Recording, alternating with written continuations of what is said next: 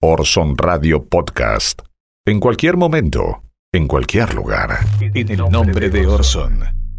El próximo 18 de mayo es el censo nacional y ya están los conspiranoicos de siempre, ¿no? Lanzando consignas vacías, lanzando fake news y afirmaciones por supuesto carentes de sentido y de sustento empírico advertencias en Facebook de Raúles alentando a no dar el número de DNI al peligroso estado, cadenas de WhatsApp de Mabeles diciendo que el link de la página del censo es un virus que te roba los datos, posteos desesperados en Instagram de Pilagros porque no le quieren decir a los censistas si están vacunadas o no. A pesar de que todo lo que circula es falso, o la gran mayoría, no se detienen ni un segundo a pensar que las redes sociales que utilizan para canalizar y expresar sus miedos tienen aún más información de ellos y de ellas que cualquier Estado.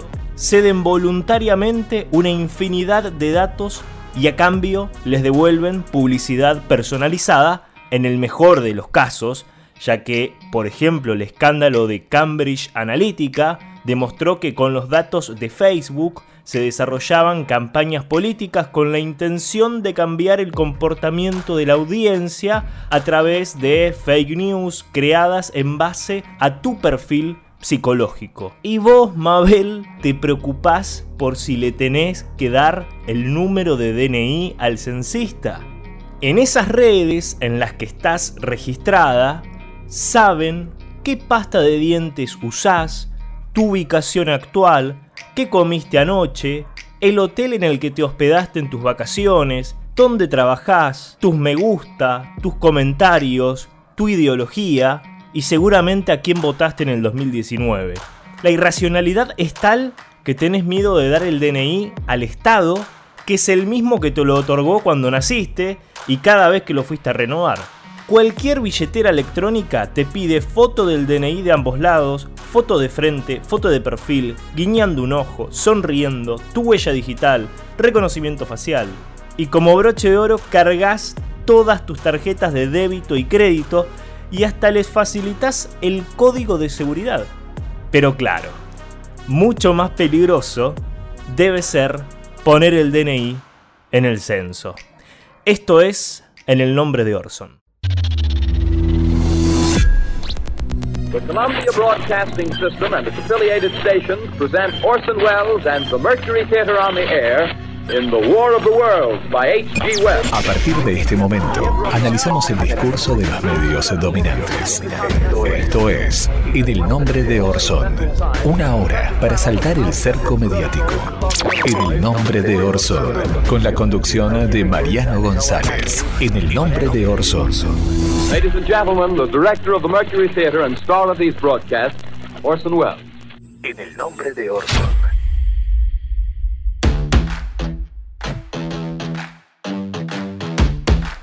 Y hoy vamos a conocer qué datos tienen las redes de nosotros, ¿no? Algunos de ellos, porque hay otros que nunca nos vamos a enterar.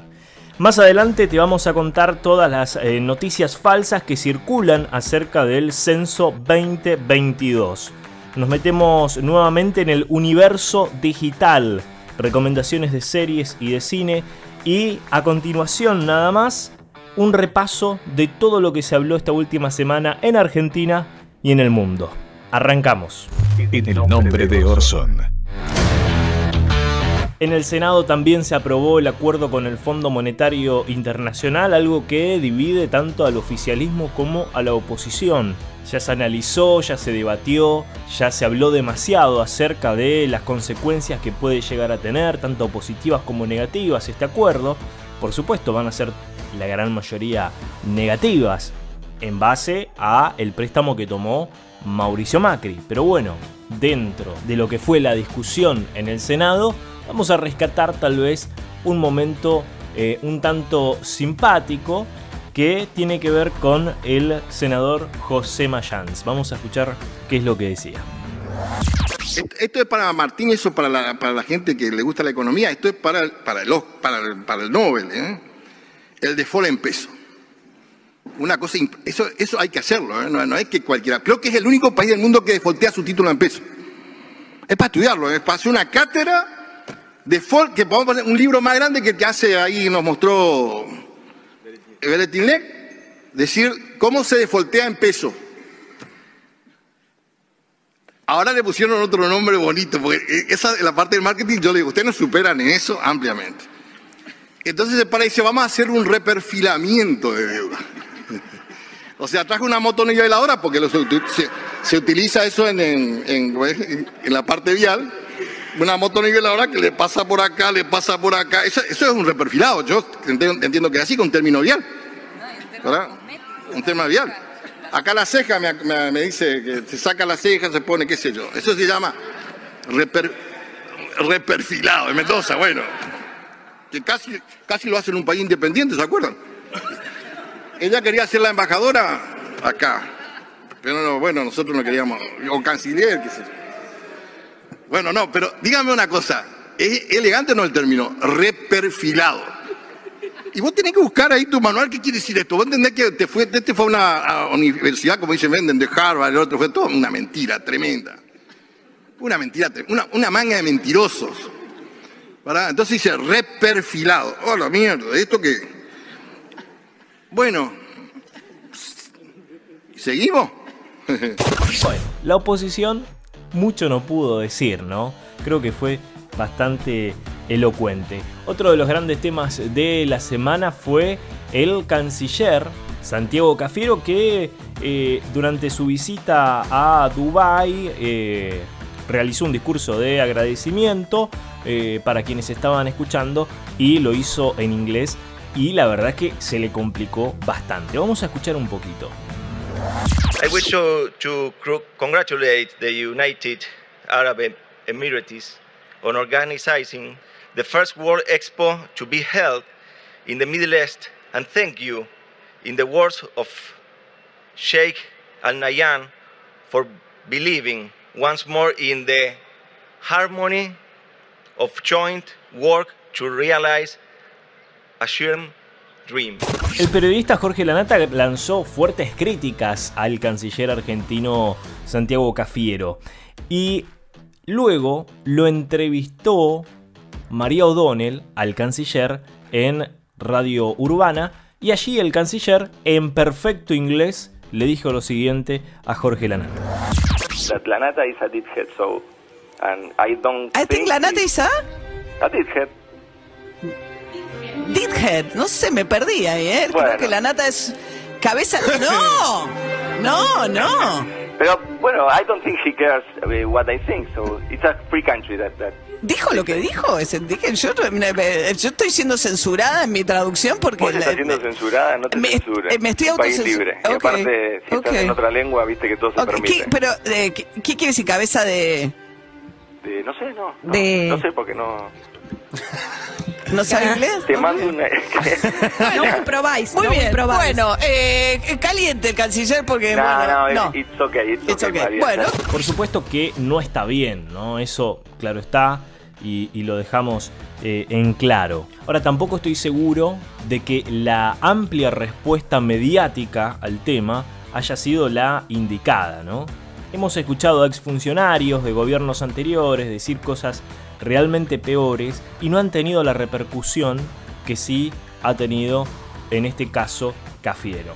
Pero bueno, son las distintas varas a las que estamos acostumbrados en los grandes medios de comunicación en la República Argentina. Las redes sociales también hicieron su parte. Recordaron también a Mauricio Macri, no hablando en inglés, pero sí hablando castellano, su propio idioma. Vamos a escucharlo. Trámites que llevaban meses ahora llevan semanas. Los que llevaban semanas llevan un par de días. Por ejemplo, la ventanilla única de comercio exterior. Todos sentados alrededor de una mesa, viendo qué traba podemos renovar. La verdadera igualdad de oportunidades entre varones y mujeres, como en la frontera norte, que ahora con el apoyo del narcotráfico, del, del ejército, una mejor infraestructura. Y les pedí que mi mandato, usando la cláusula del acuerdo con el Fondo Monetario Internacional, el noroeste argentino tiene una radiación social, solar única, radiación solar única en el mundo. y, los, y, los- y los- la Patagonia y las actividades agrícolas son fuentes de biomasa y, biomasa y biogás. Detrás de algo que parece tan simple. No sabe leer. Y es presidente de la nación. Obviamente es una edición malintencionada, ¿no? Que ha circulado en redes sociales. También recordaron a Gabriela Michetti hablando en italiano. Eh, io sono molto emozionata, estoy muy emocionada porque io amo Italia, io amo Macerata.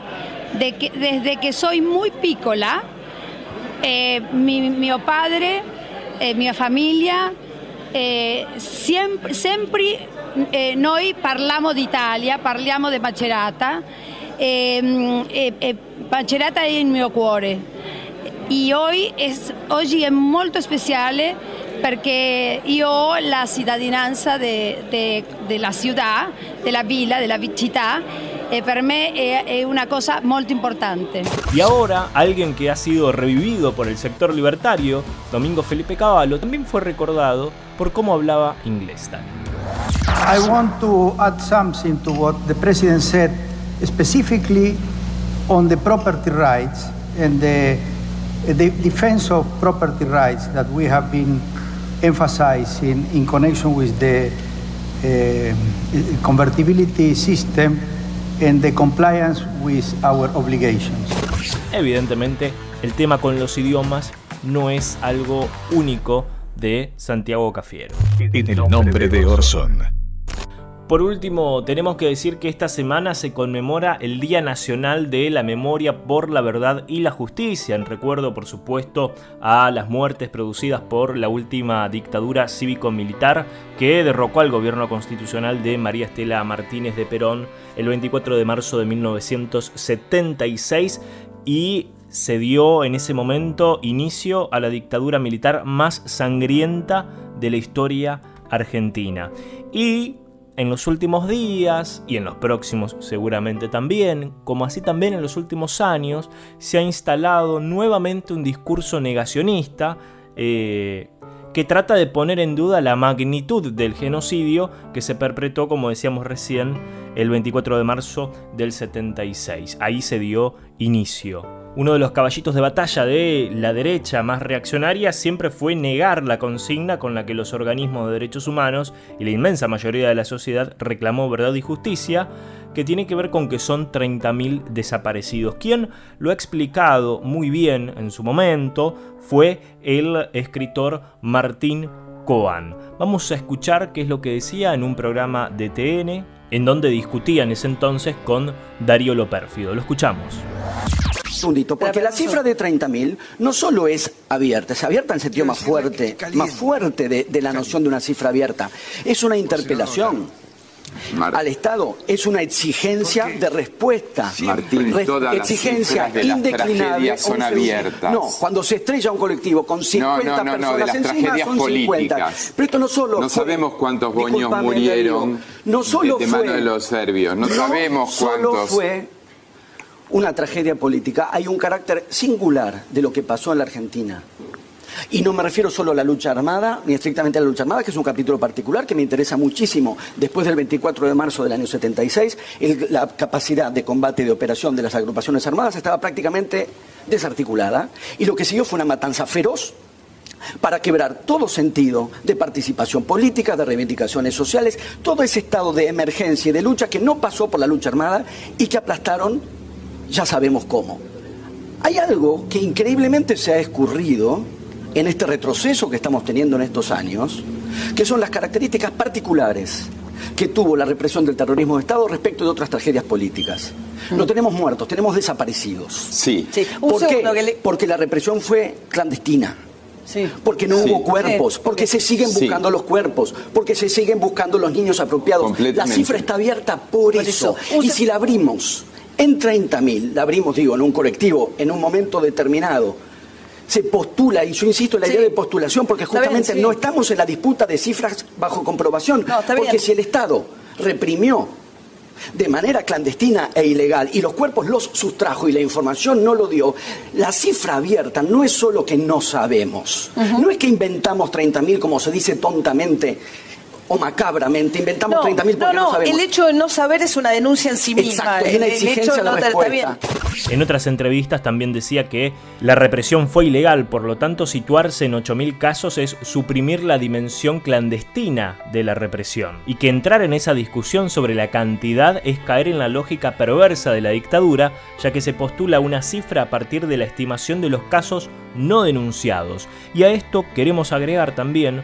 un artículo del 24 de marzo del 2006 del diario La Nación del periodista Hugo Alconada Mon que decía lo siguiente: El ejército admitió 22.000 crímenes. Documentos desclasificados en Estados Unidos revelan que los militares reconocían esa cantidad de desaparecidos hasta 1978.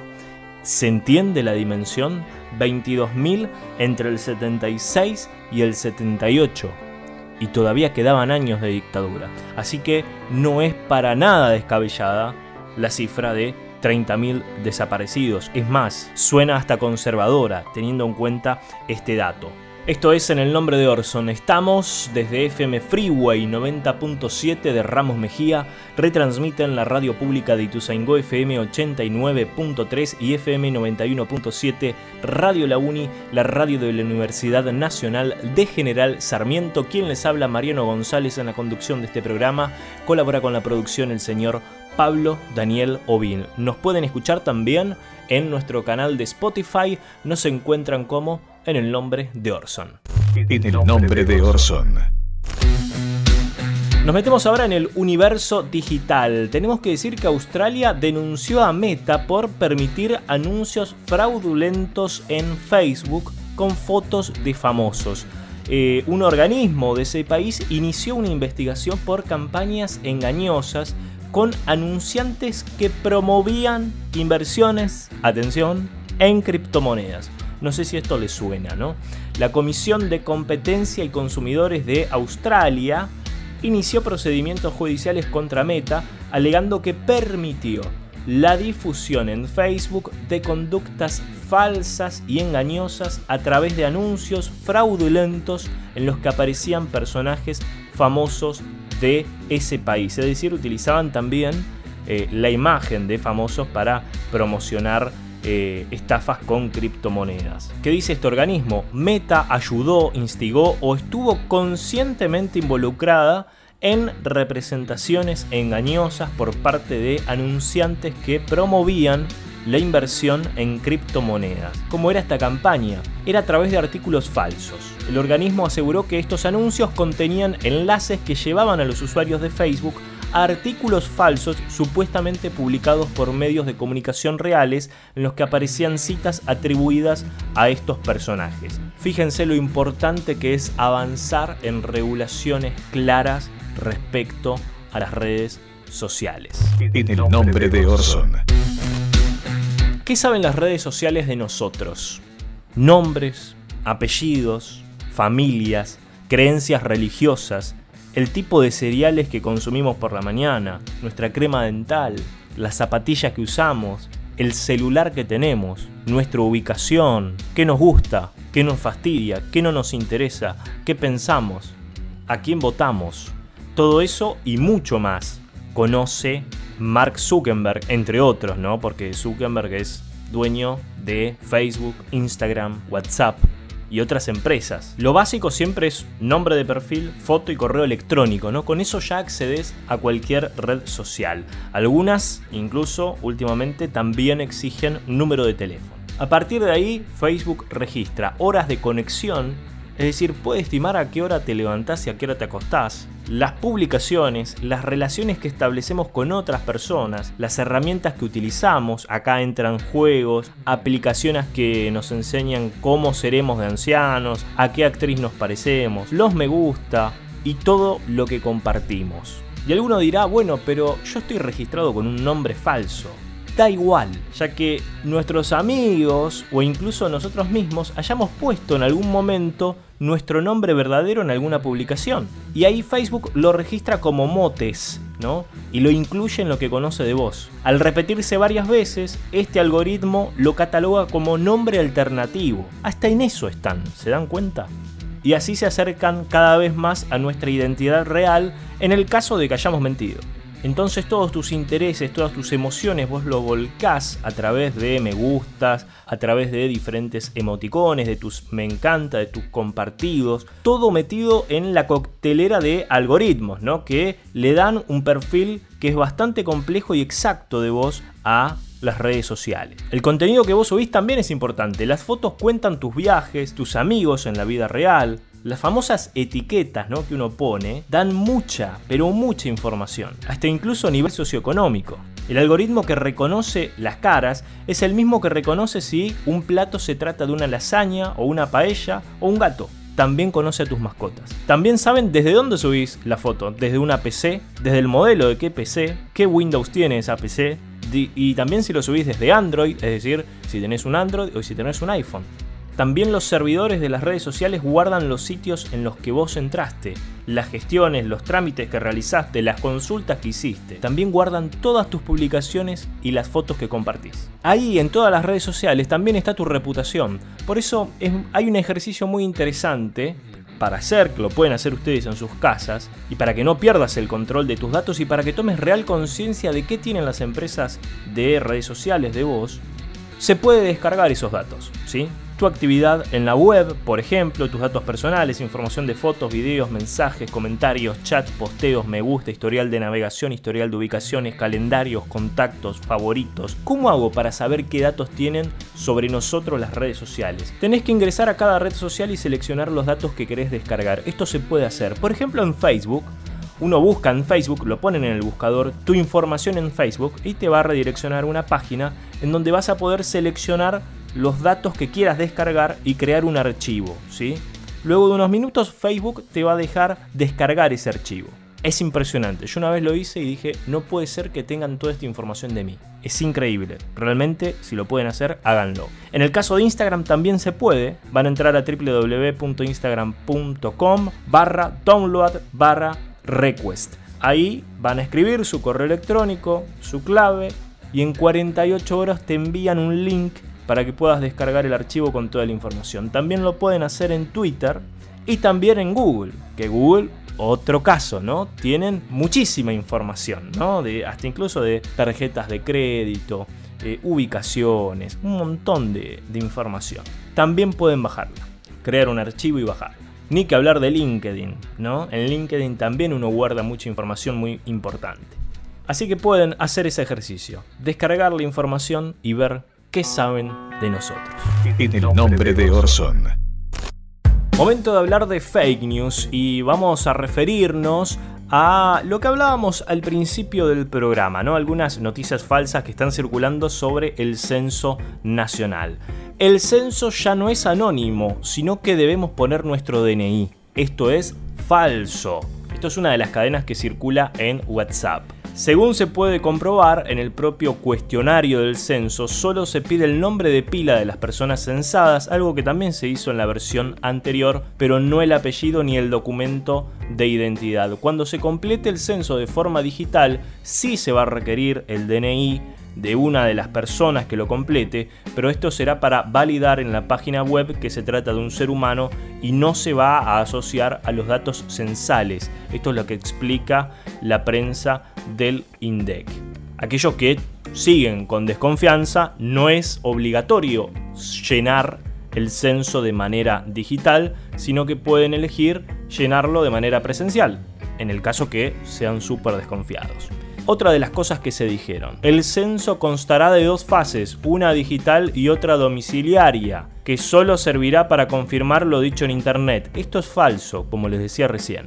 El cuestionario del censo se puede contestar de dos maneras. De forma presencial el 18 de mayo del 2022, como todas las ediciones, o mediante una página web que permite responder el cuestionario censal en un periodo previo al día del censo que va del 16 de marzo, ya se puede completar, al 18 de mayo del 2022. Quienes elijan esta opción cuando el censista llegue a su domicilio deberán presentar un código alfanumérico que van a recibir de la aplicación, de la página web, para certificar que ya fueron censados. Así que hay dos maneras de llenar el censo, ¿sí? Una presencial o la otra por web. El que lo llene vía web, obviamente, el día del censo lo único que va a dar es ese código, ¿sí? No tiene que llenar otra vez el censo.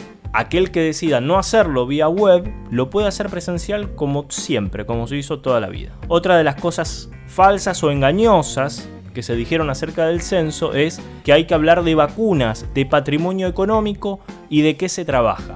Más allá de que esto ya es absurdo porque el Estado ya sabe si te vacunaste o no, es falso que incluya eh, preguntas sobre la vacunación. Yo ya lo hice, así que como aporte personal puedo decir que esto no lo pregunta. Tampoco se pregunta cuál es el patrimonio. Si pregunta, si pregunta qué tipo de vivienda es, si es departamento, si es casa, si es PH, las características de la misma como el piso, si tienen piso de tierra o tienen piso eh, de baldosas o de cerámica o de lo que sea, que es algo que siempre se preguntó. Respecto al trabajo, se pregunta la actividad, ¿no? ¿En qué área? Es decir, no hay algo súper invasivo, no te preguntan cuánto ganás o no te preguntan cuántos autos tenés, cuántas casas declaradas tenés. Eso no lo pregunta el censo. Son preguntas básicas para saber condiciones de vida básicas de cada una de las personas de Argentina. También dijeron el link del censo 2022 hackea los dispositivos tecnológicos. Esto es falso. El link es www.censo.gov.ar. ¿sí? Ese es el link verdadero y no hackea los dispositivos. Es impresionante las cosas que uno tiene que leer ¿no? acerca de este tema. Es increíble. Continuamos. En el nombre de Orson. Momento de cine y series. En este caso vamos a hablar de una película que estuvo en cines hasta hace muy poco tiempo y ya está disponible en una de las tantas plataformas que hay en la República Argentina como lo es HBO. Estamos hablando de Ecos de un crimen, una película de suspenso argentina dirigida por Christian Bernard. Narra la historia de un escritor que se va a su casa en el bosque para inspirarse en una nueva historia. Sin embargo, recibe la extraña visita de una mujer que asegura que su esposo la quiere matar, por lo cual decide ayudarla, pero pronto también se va a convertir en blanco del marido de esta misteriosa mujer, ¿no? Está protagonizada por Diego Peretti, Julieta Cardinali, Carla Quevedo, Diego Cremonesi y Carola Reina. La película tuvo su estreno en las salas de cine de Argentina el 27 de enero bajo la distribución de Warner Bros. Fue la película argentina más vista después de la pandemia, este es uno de los datos. Es una buena opción para ver el fin de semana, es un thriller psicológico que tiene varios guiños a varias películas ya muy conocidas. No van a ver algo súper novedoso, pero es algo fresco dentro de lo que es el cine argentino. Tiene una búsqueda que pocas veces se había realizado con mediano éxito. Fue una búsqueda valiosa e importante para el cine local. En el nombre de Orson.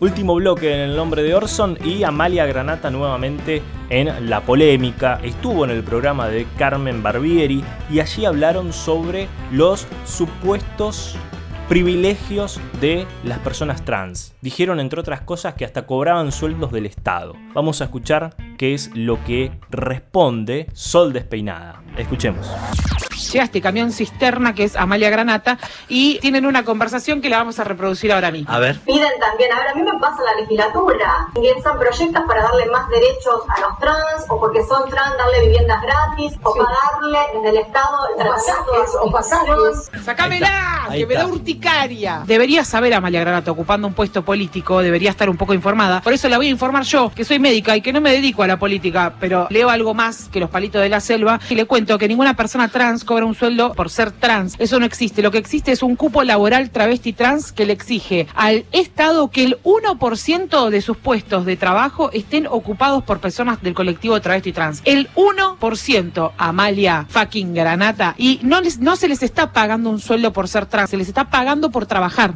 en el Estado, que es lo mismo que haces vos, se te paga por trabajar en el Estado. Solo que vos no lo haces porque Roy Williams no volvió, así que te quedaste desocupada y por eso tenés que trabajar en el Estado y te mantengo yo cual parásito que bueno, bastante contundente la respuesta de Sol respecto a las palabras de Amalia Granata. Hasta aquí en el nombre de Orson. Estuvimos desde Ramos Mejía, FM Freeway 90.7, retransmiten la radio pública de Ituzaingó, FM 89.3 y FM 91.7, Radio La Uni, la radio de la Universidad Nacional de General Sarmiento. Nos pueden seguir en eh, Spotify, nos encuentran como en el nombre de Orson, también en Instagram, también en TikTok, que ya hemos superado los 20.000 seguidores, así que muchas gracias por eso. Nos reencontramos la próxima semana. Chau.